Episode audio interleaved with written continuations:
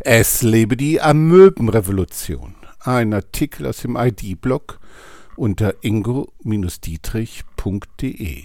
Dietrich mit Dora in der Mitte. Es lebe die Amöbenrevolution. Ich bin jetzt alt genug und rufe die Revolution aus. Es reicht. Ich will einen Aufstand der Lebenden und der Ungelebten.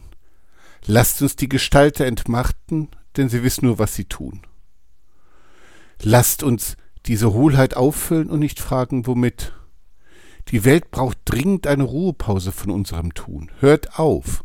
Den selbstgerechten Wahnsinn, Gestalter der Welt zu sein, haben wir genug, genug ausgekostet. Mein unerreichtes Vorbild ist die Amöbe, die in ihrer Schlichtheit das tut, was mir so schwer fällt. Einfach leben. Sie gibt uns ein Zeichen, Lasst uns ihr folgen. Hören wir endlich auf, Ziele anzuhimmeln. Alles ist da. Lass es uns endlich tun und nehmen. Da kommt auch niemand mehr, der weiß, was richtig ist, und genau das ist wichtig. Lasst die Größenfantasien ruhen und hört auf, euch zu entwickeln.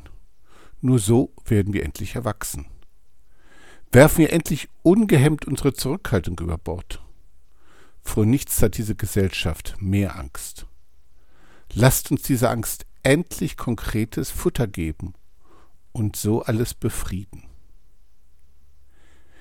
Ich rufe zur Revolution auf, zur Amöbenrevolution. Seien wir einig und folgen ihr, jede auf seine Weise. Wir haben nichts zu verlieren, außer den Reichtum, die Sicherheit und die Gewissheit, auf der richtigen Seite zu sein. Schließt euch der Revolution an oder lasst es bleiben. Es wird eh niemand merken.